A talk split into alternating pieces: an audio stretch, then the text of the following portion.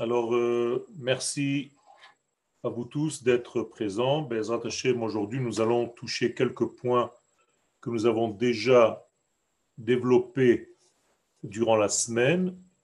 Toutefois, étant donné qu'il s'agit de sujets très pointus et très importants dans le judaïsme d'une manière générale, je pense nécessaire d'y revenir.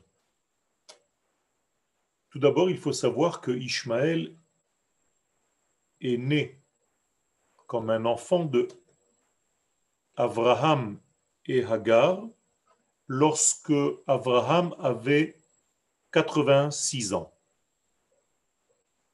Cette information est très importante car en réalité cela veut dire que Ishmaël est l'enfant de la nature.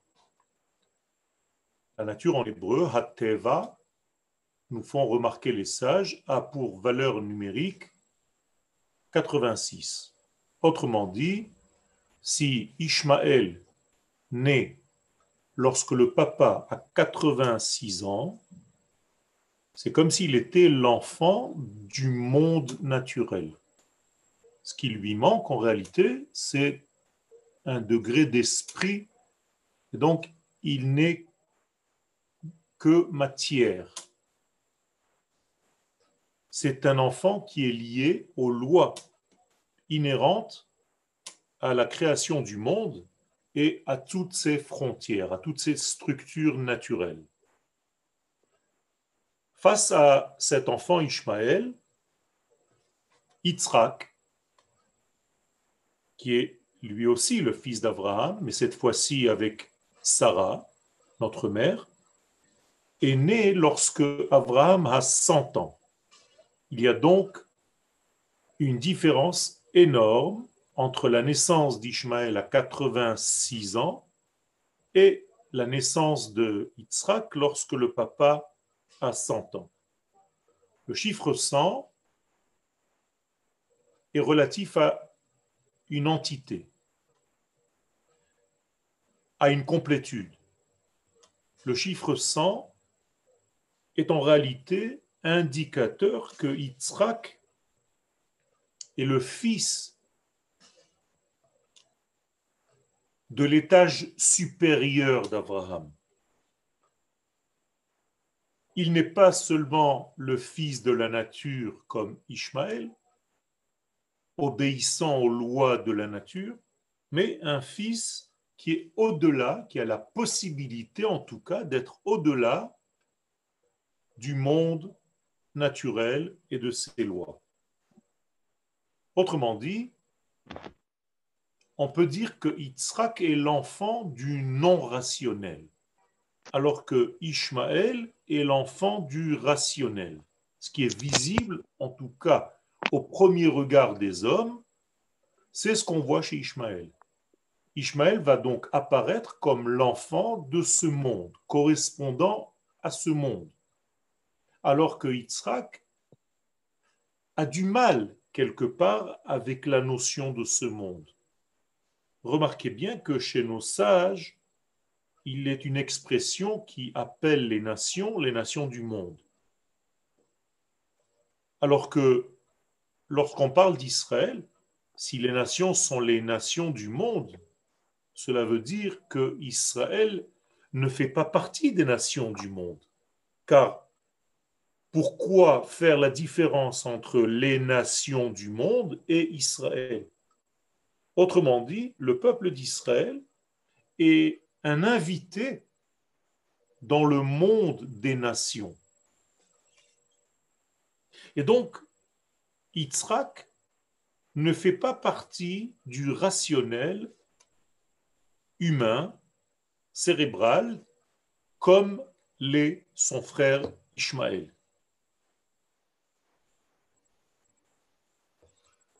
Yitzhak est donc en dehors des lois qui gèrent la création tout entière. C'est pourquoi il va engendrer dans la génération de cette époque où il est né, le rire. la notion de rire est une notion très importante parce qu'en réalité, le rire apparaît au moment où on ne sait pas comment faire face à une situation qui dépasse notre entendement. Il y a ici un élément étranger au système de la nature avec toutes ses règles. En hébreu, nous disons, et vous connaissez déjà ce jeu de mots, que le rire, srok, c'est justement parce qu'il y a une sortie des lois, quelque chose qui n'est pas obéissant aux lois de la nature, quelque chose qui sort de ce système. C'est. C'est chok, sortir des lois, c'est le tsrok, c'est le rire. Je veux dire par là que si vous deviez traduire réellement la notion de tsrok, il faudrait dire au lieu de rire, en dehors de la nature, en dehors des lois. C'est la véritable traduction du mot tsrok, le rire. On rit parce que quelque chose à défier le cheminement naturel. Quelque chose est sorti du système.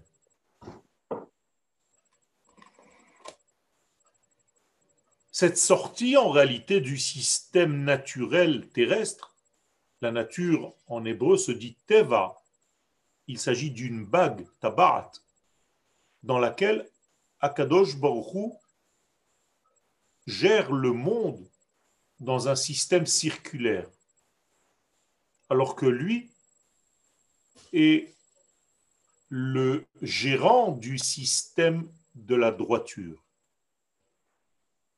Bien entendu, à Kadosh Baruch le droit qui tzadik veyachar hu a créé ce système circulaire. En mathématiques, je dirais que la droite a créé le cercle. Et il faut trouver à l'intérieur du cercle la fameuse droite. En tout cas, une tangente.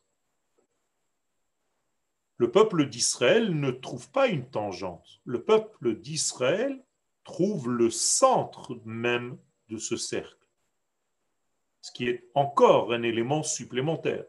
C'est-à-dire que le peuple d'Israël sait où se trouve l'axe qui introduit le mouvement dans ce cercle. Et lorsqu'Akadosh Baruch veut faire passer un message à Abraham, il fait un acte qui est complètement anodin et contraire à la logique humaine. Le verset nous dit clairement Vayotse oto hachutza. Il le fait sortir dehors. Dehors de quoi? Comment Akadosh Baruch fait sortir? On imagine euh, qu'il lui prend euh, l'épaule, il le prend par euh, le cou et il sort avec lui pour se balader en dehors de sa tente. Pas du tout. Il s'agit là d'une sortie de la nature. Et Rachi, immédiatement sur place, nous dit que Dieu fait sortir Abraham de son système naturel, celui qu'il a vu naître. Vous savez qu'Abraham, lorsqu'il est né, selon la nature, la date, l'heure, le jour de sa naissance, n'aurait rien pu faire dans sa vie.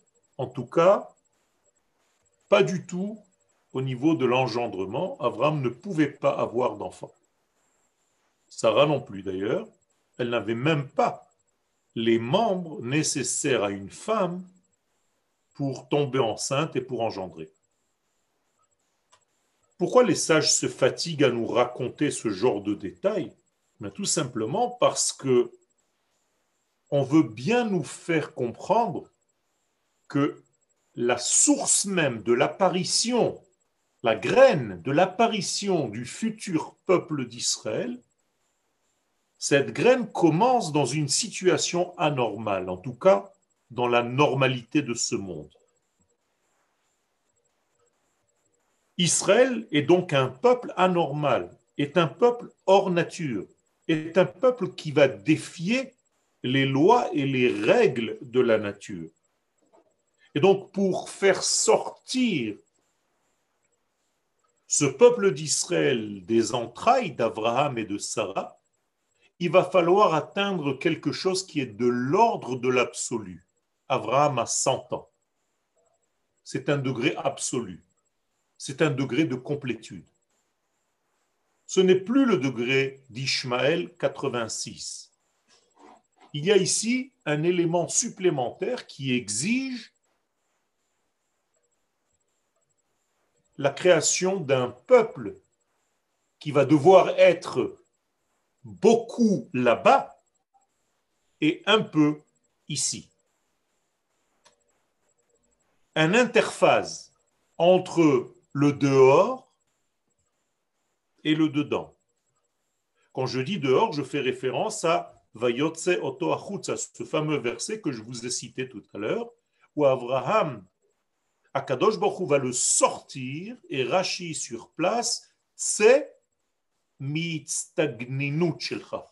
je te fais sortir des astres. Vous savez que les astres ont une influence sur nous. Aujourd'hui, la science le prouve. Il y a une interaction entre la Lune et des changements au niveau terrestre, marée haute, marée basse les étoiles ont une influence sur la vie sur Terre, le Soleil. Eh bien, lorsque Dieu est obligé, entre guillemets, de faire sortir Abraham de ces constellations, de toutes ces étoiles, de tous ces astres, ça veut dire en réalité, je te place, je te montre en tout cas que tu es au-delà au-dessus. Et pourquoi je dis au-dessus et non pas à côté? Mais Tout simplement parce qu'il y a une expression en hébreu que Dieu dit à Abraham, Habet na hashamaima, ou spor hakochavim. Habet, regarde.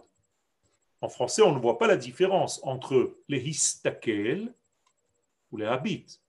Les istakel, c'est aussi regarder. Lire haute, c'est encore voir. Quelle est la notion de habet? Pourquoi l'expression de Dieu est habet na hashamaima Eh bien, apprenez encore une règle dans l'ulpan que vous n'avez peut-être pas terminé tous, c'est que les habits en hébreu veut dire toujours toujours du haut vers le bas. Animabit me'achalon, je regarde de la fenêtre, mais vers le bas, vers la rue. Je ne peux pas dire en hébreu animabit la shamaim, du bas vers le haut, je ne peux pas utiliser ce verbe les habit alors qu'il s'agit du bas vers le haut. C'est toujours du haut vers le bas. Je reviens à mon verset. Akadosh fait sortir Abraham et il le place, comme je vous l'ai dit, au-dessus des astres. Et c'est pourquoi il utilise le verbe habet na hashamaima. Regarde maintenant le ciel, mais cette fois-ci, c'est du haut vers le bas. Autrement dit, je te place à un niveau qui est au-delà des cieux. C'est pas que je t'élève au-dessus des cieux. Je viens te raconter que tu viens de là-bas. Donc, lorsqu'Akadosh Baruch va faire sortir Abraham de tout ce système naturel terrestre, logique, cartésien, avec les lois, c'est pour lui dire, toi, tu es différent. Et je ferai de toi une nature différente, un peuple différent qui est hors nature, qui n'obéit pas aux lois de la nature, qui est capable de transcender toutes ces lois. C'est d'ailleurs comme cela que va naître donc Yitzhak. Yitzhak ne va pas naître d'un papa naturellement fécondable, fécondé, qui féconde son épouse. L'épouse ne peut pas être fécondée, le papa ne peut pas féconder. Rien ne peut marcher au niveau des lois de cette nature. C'est seulement en sortant Abraham, en le hissant au-dessus de toutes ces lois, qu'il va être capable d'engendrer Yitzhak. Vous comprenez maintenant que Yitzhak est appelé au nom du rire qu'il va provoquer chez tout le monde. Ça fait rire quand même, un papa de 100 ans et une maman de 90 ans. C'est impossible d'avoir un enfant, d'autant plus que Sarah ne pouvait pas avoir d'enfant. La preuve, c'est qu'elle est allée chercher Hagar. Donc, nous sommes là face à une situation très complexe qui va donner naissance à la racine, à la graine même du peuple d'Israël. Je vous rappelle que le peuple d'Israël, bien qu'étant sorti débutant d'Abraham, le véritable enfant Israël premier qui est circoncis à l'âge de huit jours, c'est Yitzhak.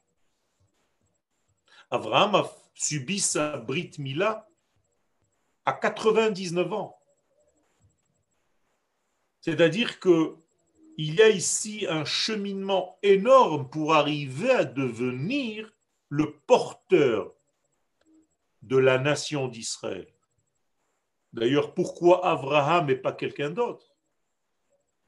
Pourquoi pas Achour Pourquoi pas d'autres personnages qui étaient aussi grands, sinon plus, qu'Abraham au niveau de leur sainteté Mais tout simplement parce qu'il s'agit là d'un porteur d'âme qu'Adosh Baruch est en train de mettre en place. Car la notion Israël est une notion tellement vaste, tellement énorme, que nous nous posons la question qui va être le porteur réel pour faire venir, cristalliser cette pensée divine qui s'appelle Israël. Qui va être le porteur de la première graine du premier enfant qui va porter en lui les enfants d'Israël qui vont eux-mêmes s'avérer être un peuple qui va être lui-même le porteur des valeurs de Dieu dans ce monde. C'est compliqué. Ce n'est pas facile. D'ailleurs, il y a une sélection. C'est pas tout Abraham qu'on va prendre. La preuve, c'est qu'on a déjà sorti de lui Ishmaël. Ce n'est pas tout Yitzhak qu'on va prendre. La preuve, c'est que va sortir de lui Esav. Donc il y a une forme d'entonnoir dans laquelle on va dévoiler en fait petit à petit, arriver à la quintessence qui va donner naissance à cette nation. Ce tri est très important parce que cela nous prouve qu'Akadosh Baruch élague et nettoie tout ce qui n'est pas nécessaire pour l'apparition future de notre nation. Donc il y a ici un peuple surnaturel qui exige une sortie d'Abraham de toute la nature, de tous les astres. Et donc il est une sortie des règles et de l'ordre mondial naturel tel que nous le connaissons. En réalité, Abraham va être sorti des règles connues par l'homme, par les humains jusqu'alors. Abraham, donc, est une nouvelle forme d'homme. C'est quelqu'un de nouveau, quelqu'un qui va être capable de sortir, et on l'a vu, d'Égypte. Avant que ses arrière-petits-enfants sortent d'Égypte, Abraham est entré lui-même en Égypte avec Sarah, son épouse. Donc, il y a ici en fait une préhistoire qui contient toute l'histoire. Cette préhistoire est déjà vécue par Abraham pour après apparaître dans le peuple d'Israël tout entier. Comme dit le Ramban dans son chapitre concernant Bereshit, Maase Avot Siman Labanim. Maase Avot Siman Labanim, les actions de nos pères, ce n'est pas un signe superficiel pour les enfants, c'est gravé dans l'ADN des enfants. Autrement dit, l'ADN d'Abraham, c'est le pouvoir de sortir d'Égypte. L'ADN d'Israël, c'est le pouvoir de sortir d'Égypte. Je vais le dire avec d'autres mots. Israël ne peut pas supporter l'exil. Il est anti-exil de par sa nature profonde. Le problème, c'est qu'il faut dévoiler cette nature profonde. Car au niveau des lois de la nature normale, non profonde, la nature de ce monde, eh bien, un juif peut vivre dans la nature sans sentir qu'il n'est pas à sa place. C'est pour ça qu'Adosh Baruch demande à Abraham.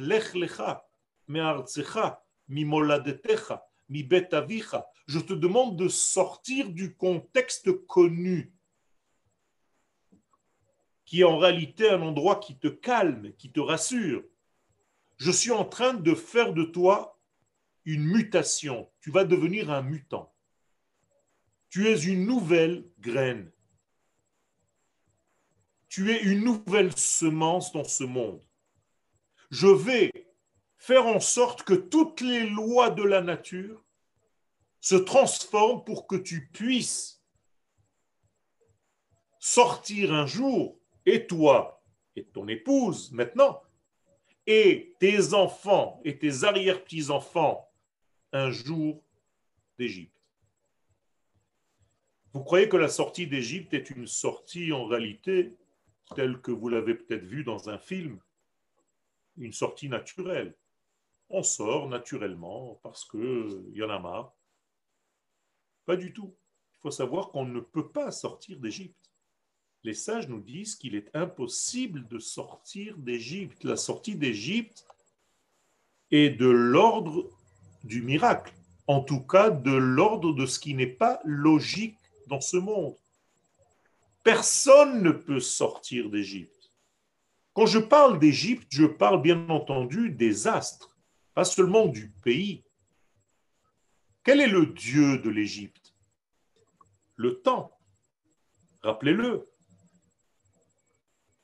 pourquoi je dis que c'est le temps? Ben, Tout simplement parce que les Égyptiens se prosternaient à quel astre? Au bélier. Le bélier était le dieu d'Égypte. Or, le bélier, c'est le premier des astres des douze mois de l'année. Donc, si les Égyptiens se prosternaient au bélier, c'est qu'ils servaient le temps. Servir le temps c'est servir les étoiles qui gèrent le temps. En hébreu, cela s'appelle Oved Kochavim. Oved Kochavim, serviteur des étoiles, donc serviteur du temps. Je connais beaucoup de gens, même aujourd'hui, qui sont serviteurs du temps. N'ont jamais le temps de rien. Le temps est devenu leur Dieu. Vous croyez que les Égyptiens étaient des imbéciles mais faites attention, il s'agit là en réalité d'un phénomène qui se répète et qui peut se répéter chez chacun de nous. Sortir de ce contexte, donc, d'être serviteur du temps, d'être serviteur de la nature, c'est en réalité sortir d'Égypte. Mais quand vous lisez le texte de la sortie d'Égypte, vous ne faites pas forcément attention à ce que je suis en train de vous dire là. Parce que sortir d'Égypte, c'est devenu une étude classique. Les enfants d'Israël étaient dans un pays qui s'appelle l'Égypte, et un jour, Dieu les a libérés. Mais pas du tout, mes amis. L'Égypte est un concept duquel on ne peut pas sortir, si ce n'est que tu es dans ta nature la plus profonde, au-delà des lois naturelles. C'est ça le secret. Donc ne peut sortir d'Égypte que le peuple d'Israël. Tant que l'Égypte restera esclave, parce que l'Égypte elle-même est esclave du temps. D'ailleurs, comment est-ce que s'appelle l'Égypte en hébreu? Bet Avadim. C'est une maison d'esclaves, c'est-à-dire tous les Égyptiens sont eux-mêmes des esclaves. Et le peuple d'Israël est asservi chez des esclaves du temps. Vous voyez qu'il y a des degrés des degrés dans cet esclavage. Personne ne peut sortir. Le but était de faire sortir l'Égypte d'Égypte. Vous êtes avec moi? C'est l'Égypte qui devait sortir d'Égypte. Mais ça n'a pas eu lieu. Pour l'instant, ce n'est qu'Israël qui est sorti d'Égypte. L'Égypte n'est pas encore sortie d'elle-même. Quand je parle d'Égypte, je parle de tous les pays et d'une manière précise de l'Occident et d'une manière encore plus précise de l'Europe. L'Europe n'est pas encore libérée de sa propre prison. Le peuple d'Israël qui est sorti d'Égypte comme un exemple, comme une, euh, euh, un extrait de la puissance de Dieu incrustée en lui, va devenir en réalité un exemple de réussite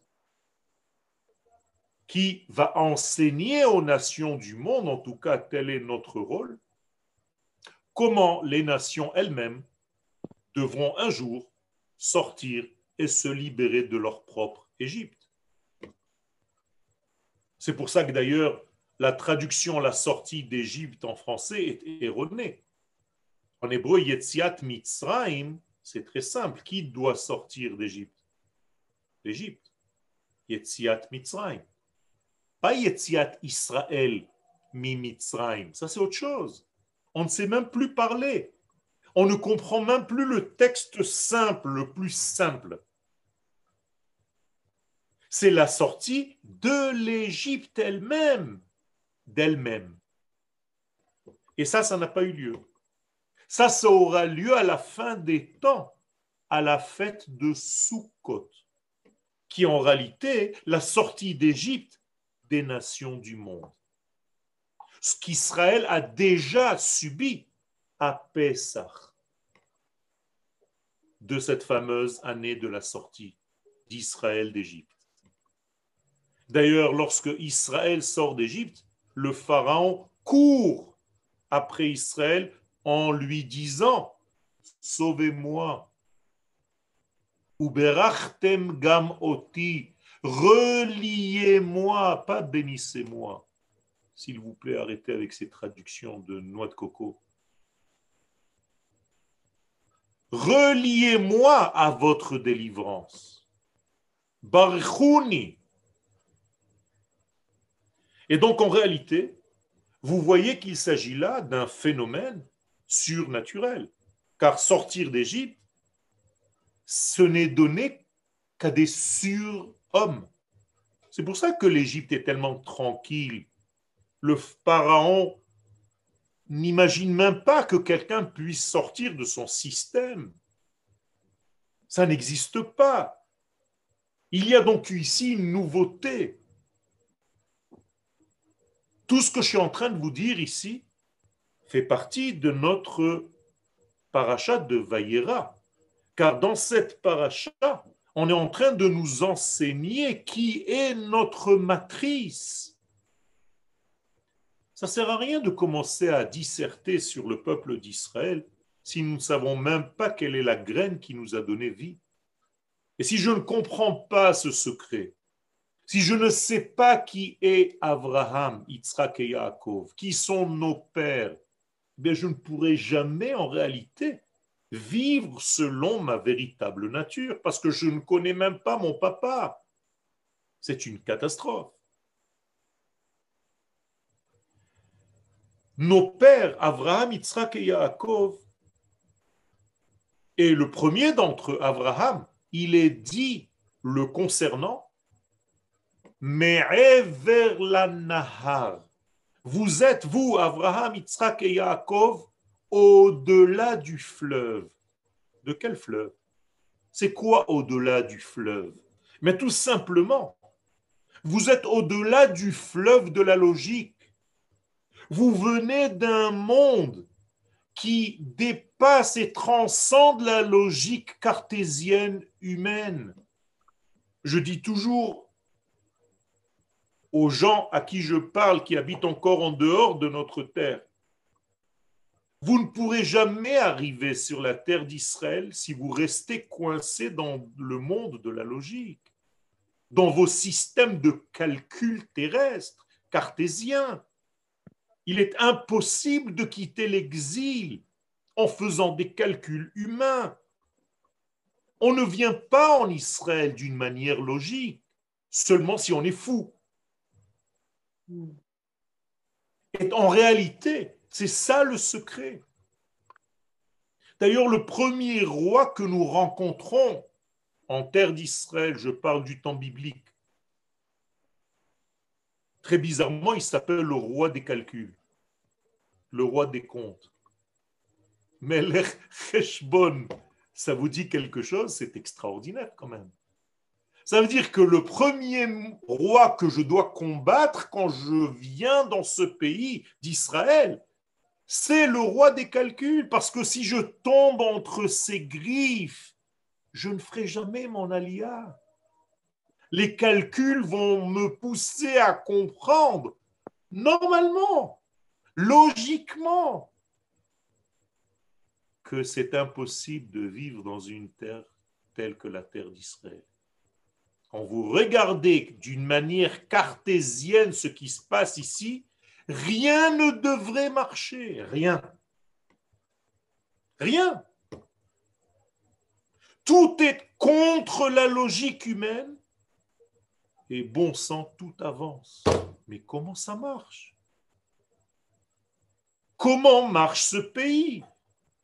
Des gens logiques cartésiens naturellement avec les lois de la nature deviennent tout simplement fous.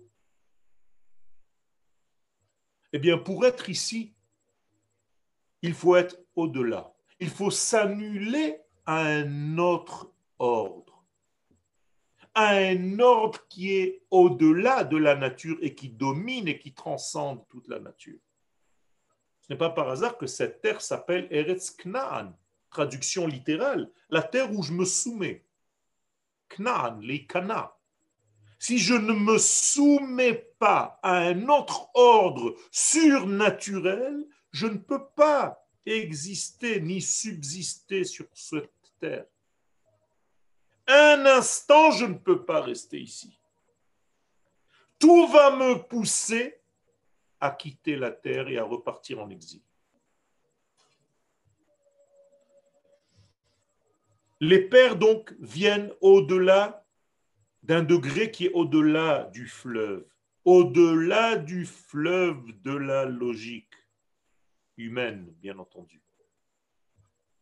Les pères d'Israël sont une fabrication de ce qu'on appelle dans la Kabbalah la Bina Nissit, le discernement miraculeux. Ce n'est pas le cerveau gauche que nous avons ici, la bina humaine. Car si tu restes à ce niveau-là, en réalité, ton ciel s'arrête là. C'est le ciel de ta logique, on est d'accord. Notre ciel commence là et il va vers l'infini. Ceux qui sont prisonniers du monde de la nature, eh bien, leur ciel est là. Ils ne peuvent pas monter plus que ça. Donc, ce sort de mon monde de calcul, de cohésion, eh bien, je ne le comprends pas, donc je ne le vis pas. Le peuple d'Israël nous dit non, c'est ici que commence ton ciel, là où se termine ta logique humaine. Est-ce que tu es capable de faire passer ta logique humaine en second degré et pas en premier degré? Je ne suis pas en train de vous dire qu'il faut annuler la logique humaine, de la jeter à la poubelle. c'est un cadeau de Dieu. Mais pour analyser en deuxième lieu ce que nous avons reçu en premier lieu, c'est-à-dire le ciel infini. Voilà à quoi doit nous servir notre logique humaine, Rabotai. Notre logique humaine est là pour développer le divin qui nous a été donné, l'étudier, essayer de comprendre, de l'appréhender. C'est tout. Pas pour essayer de nous fabriquer un Dieu issu de ma propre logique. Ça, c'est de la Avodazara. Les gens qui atteignent Dieu par leur système cérébral, ça ne veut rien dire. En réalité, ils se sont fabriqués un Dieu. C'est leur logique qui a fabriqué ce Dieu. C'est exactement l'inverse d'Israël. Pourquoi sans arrêt la Torah prend des exemples tellement naturellement humains qu'elle va parler un langage qui nous correspond? Dieu est descendu sur le mont Sinaï. Non mais franchement, Dieu, tu l'as transformé en Spider-Man Qu'est-ce que ça veut dire que Dieu est descendu sur le mont Sinaï? Tout simplement pour nous donner l'ordre véritable des choses. C'est toujours, toujours, toujours du haut vers le bas. C'est Dieu qui vient vers l'homme. L'homme ne peut pas chercher Dieu. L'homme ne peut que laisser le divin le traverser, mais toujours du haut vers le bas.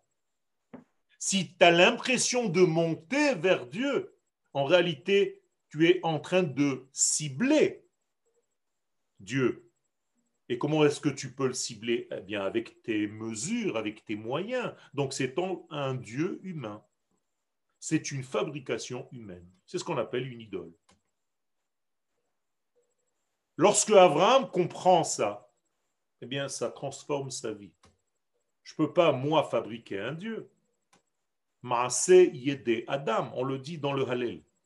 Ils se sont fabriqués des dieux avec les mains d'un homme. C'est terrible. Alors, qui fait qui? C'est Dieu qui fait l'homme ou c'est l'homme qui fait Dieu? Quand on a voulu demander aux 70 sages d'Israël de traduire la Torah, c'est l'histoire de Hanouka, avant, eh bien, la première traduction qui vient, c'est Bereshit bara Elohim. Autrement dit, Bereshit a créé Dieu alors que si je voulais parler dans un langage hébraïque normal, j'aurais dû dire Elohim bara Bereshit. Ne serait-ce que cette traduction-là, elle est déjà erronée parce que vous parlez en français. Or, les sages d'Israël, les 70, alors qu'ils étaient installés chacun dans une chambre séparée de son ami, ont tous traduit comme il fallait, pour ne pas justement tomber dans cette erreur que c'est l'homme qui s'est créé un Dieu pour se soulager de je ne sais quoi. Moralité, l'usine de fabrication de nos pères et de nos mères, c'est une usine qui se trouve dans ce qu'on appelle la Bina dans le discernement divin que l'homme ne peut pas comprendre, mais doit accepter. Et le peuple d'Israël qui va sortir donc de ce Abraham, de ce Yitzhak, de ce Yaakov, de cette Sarah, de cette Rivka, de cette Rachel, de cette Léa, pas évident, hein? On a trois pères et quatre mamans, plus deux servantes. Je vous dis même pas le complexe d'Oedipe. Comment on fait avec trois pères et six mères? Un homme normal devient fou? Quel est le nom de ton père? Je ne sais pas lequel tu veux. Abraham, Yitzhak, Yaakov, j'en ai trois. Bon, alors ta mère. Ah ben ça, alors c'est pire. J'en ai six. Le peuple d'Israël, vous voyez que ce n'est pas logique. Je suis en train de vous prouver que nous sommes issus d'un monde qui défie la logique humaine. Le peuple d'Israël va sortir en réalité de tout ce système pour se dévoiler dans le monde. Donc nous sommes dans un monde qui est apparemment étranger à nous, ou bien nous sommes étrangers à lui, parce que c'est un monde naturel, on l'appelle Hatteva, et que nous, nous venons d'un monde au-delà de la nature. Donc comment un élément qui est au-delà de la nature pénètre la nature et transforme la nature? Je vous ai raconté en trois mots l'histoire d'Israël.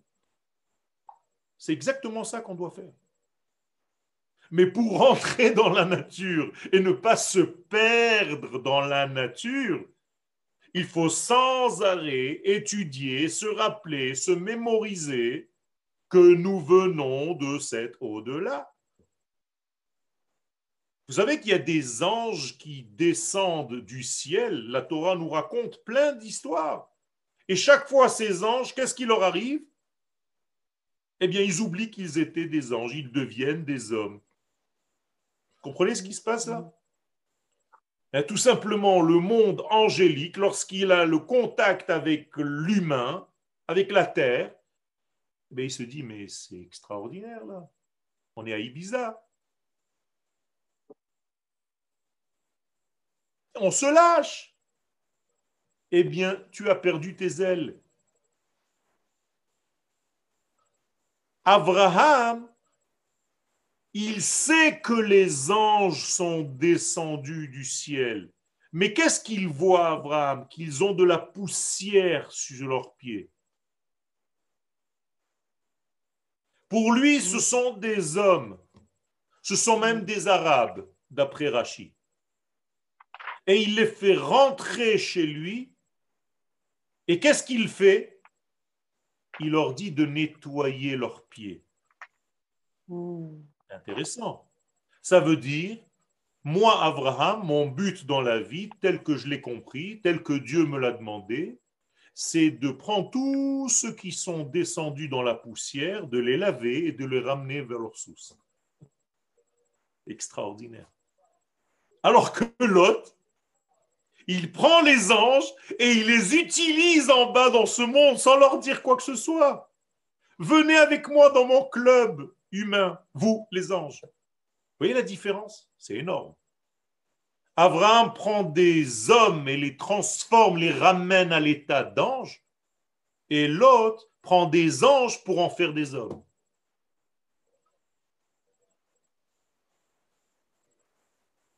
Le peuple d'Israël va sortir donc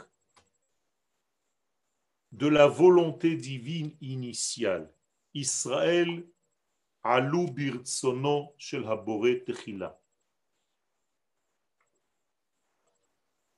Israël, nous disent les Chachamim, c'était la première pensée de l'Éternel. Très difficile à concevoir, ce sont des notions très profondes, mais ça voudra dire tout simplement que la première pensée divine, en tout cas dans un langage humain, c'est Israël. Le problème, c'est où va s'habiller cette Neshama? Dans quel corps? Donc vous voyez qu'il y a beaucoup de candidats. Chacun se dit non, c'est moi, c'est moi, viens chez moi. Nimrod va essayer de voler cette essence, Paro va essayer de voler cette essence.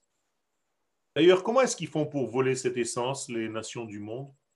En piquant les femmes d'Israël, puisque le judaïsme passe par la femme. Donc, il suffit de tuer l'homme et de garder la femme. La femme va tomber enceinte d'un Égyptien avec une mentalité égyptienne, donc va engendrer un Égyptien avec une mentalité égyptienne soumise à la nature, mais qui va s'appeler Israël puisqu'elle vient cette naissance d'une maman juive. Comprenez comment ça marche? Maintenant, vous comprenez pourquoi le pharaon gardait les femmes et tuait les garçons. C'est simple. Il y a ici quelque chose d'énorme. C'est que chaque nation qui veut voler l'identité d'Israël agit de cette manière, en s'appelant lui. Moi, moi, je suis le vrai, Vérus, Vérus Israël. Alors que c'est le virus d'Israël. Quel est ce rôle donc à, partir du moment où nous avons un tout petit peu plus avancé dans notre développement? Quel est le rôle d'un peuple qui va être issu d'un système hors nature? Eh bien, tout simplement d'apporter à ce monde ce degré hors nature et de le dévoiler ici-bas, de traduire, de devenir un dictionnaire. Voilà, Israël, c'est le dictionnaire de Dieu.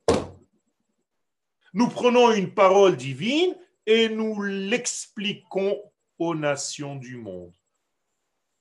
Donc nous sommes un Milon, qui vient du mot Mila. Donc Brit Mila veut dire une alliance par la parole. Donc un dictionnaire. C'est d'ailleurs le secret de la Mila. La Mila, c'est tout simplement prendre un homme et enlever de lui ce qui cache sa véritable nature. On appelle cela la orla. La orla, en français, je ne sais pas comment ça s'appelle, le prépuce. Eh bien, cette orla en hébreu, elle a une signification. Orla, ra'al, re'ala, poison. Regardez bien, ce sont les mêmes lettres. Orla égale poison. Orla égale à une couverture, à un écran séparateur qui me sépare de ma véritable structure de base que j'ai peut-être oubliée. Et donc, si je te demande, est-ce que tu veux vivre comme un enfant d'Israël, comme un peuple, parce que Dieu ne veut pas d'enfants d'Israël, il veut un peuple. Or, un peuple ne peut pas exister en dehors de sa terre. Alors, quand je demande à des juifs qui vivent en dehors d'Israël, tu veux vivre en tant que peuple ou en tant que religieux? C'est ça le problème.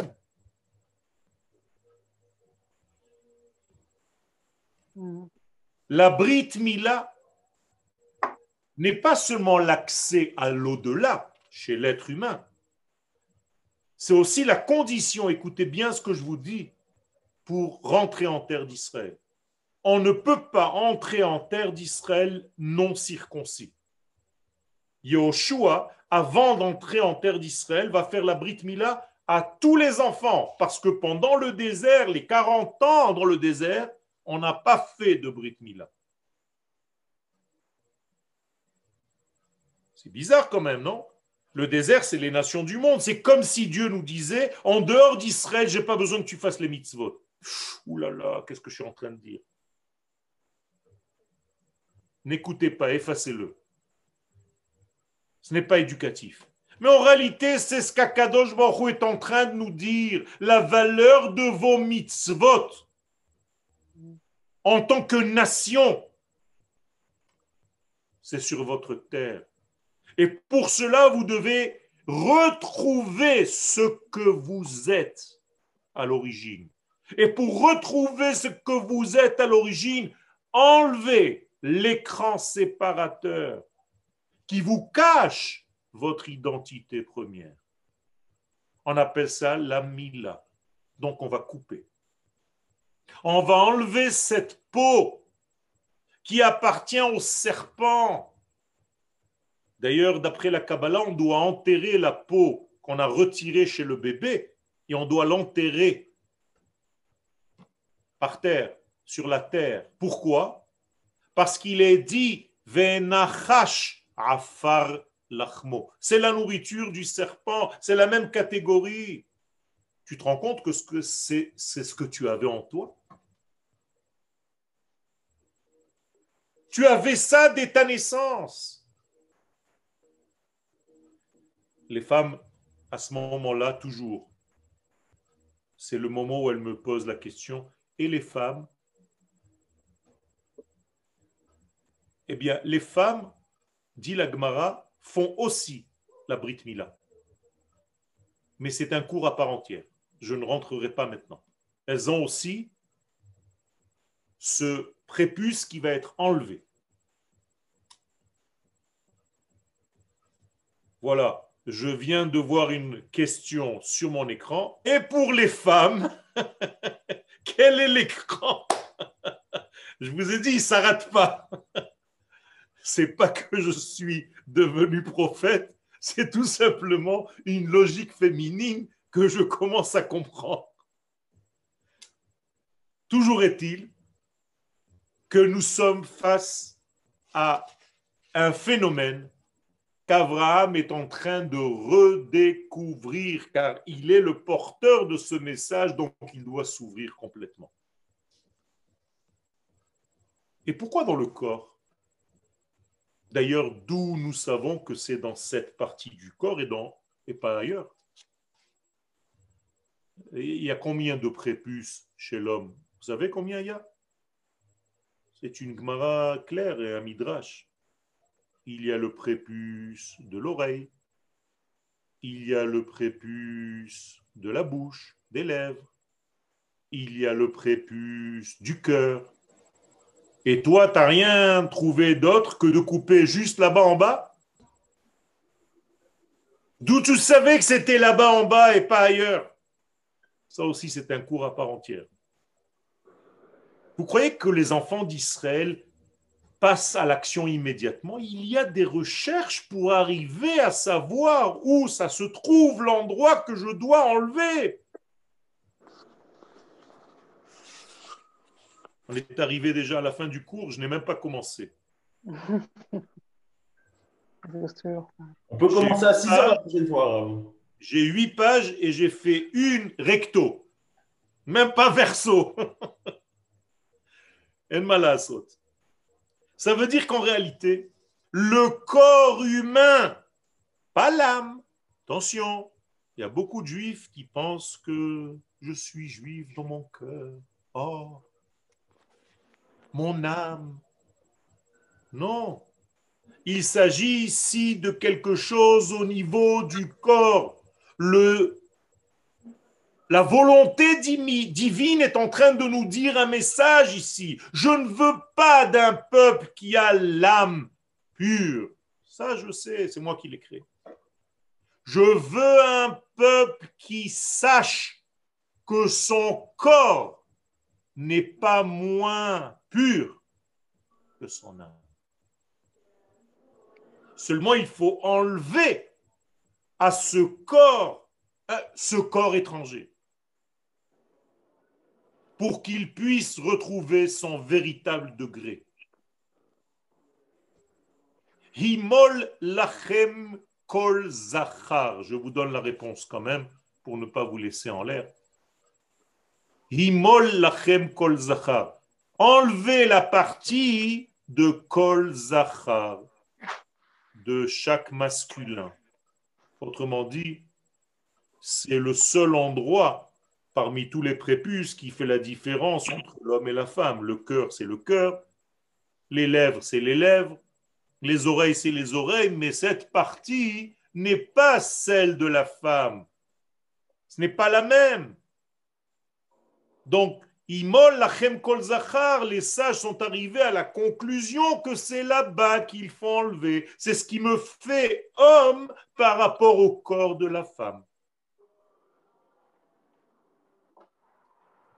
Vous comprenez comment les sages développent? Je vous fais une gmara euh, de, de, plein de pages en deux mots, Mais en réalité, c'est une recherche nos sages sont arrivés à cette conclusion de cette manière-là Il y a toute une recherche.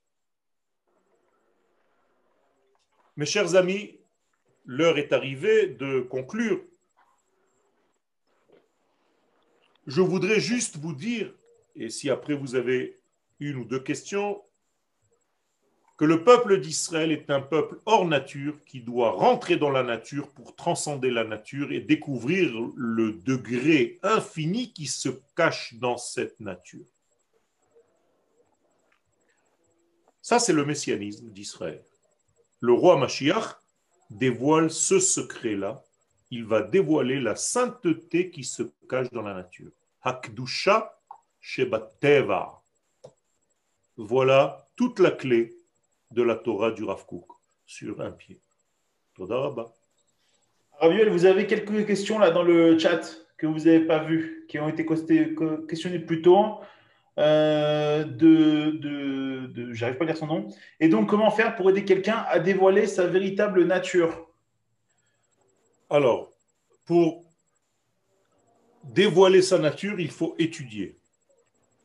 L'étude de la Torah, c'est celle et c'est la seule qui nous fasse dévoiler. Je ne parle pas de n'importe quelle étude, attention. Je parle de l'étude de la Emouna, qui malheureusement n'est pas étudiée partout. Dans les cours que nous diffusons, c'est le degré principal parce que notre nation sait les mitzvot, connaît les mitzvot.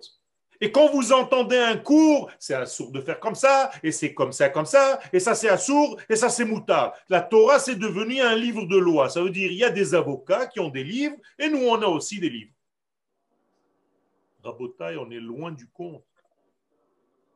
La Torah est une prophétie divine, un dialogue avec l'homme qui exige une connaissance de notre structure intérieure. Donc la réponse est très simple et courte.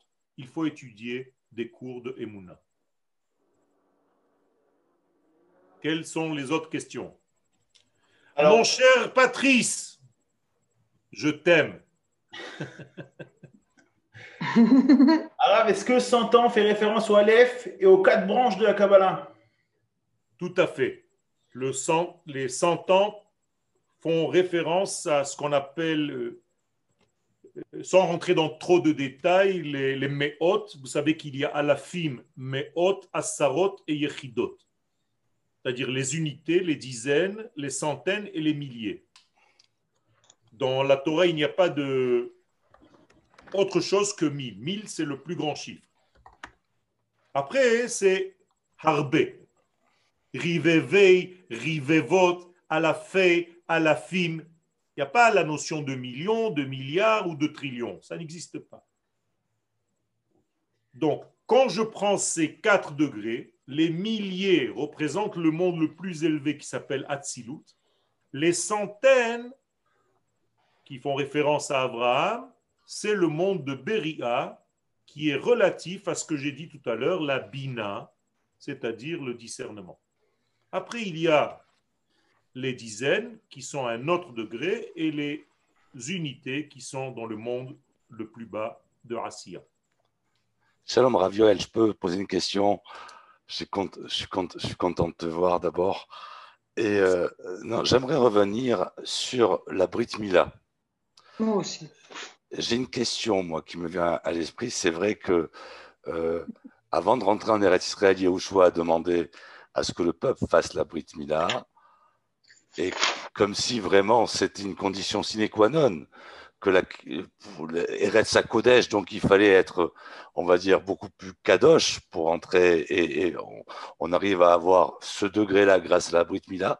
Mais j'aimerais poser une question peut-être peut-être enfantine, enfantine.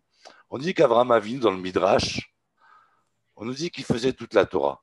Il mangeait des matzot à Pessah, Bon, bien sûr, on se connaît, tu as déjà répondu à ce genre de questions, etc. Mais j'aimerais aller un peu, plus loin.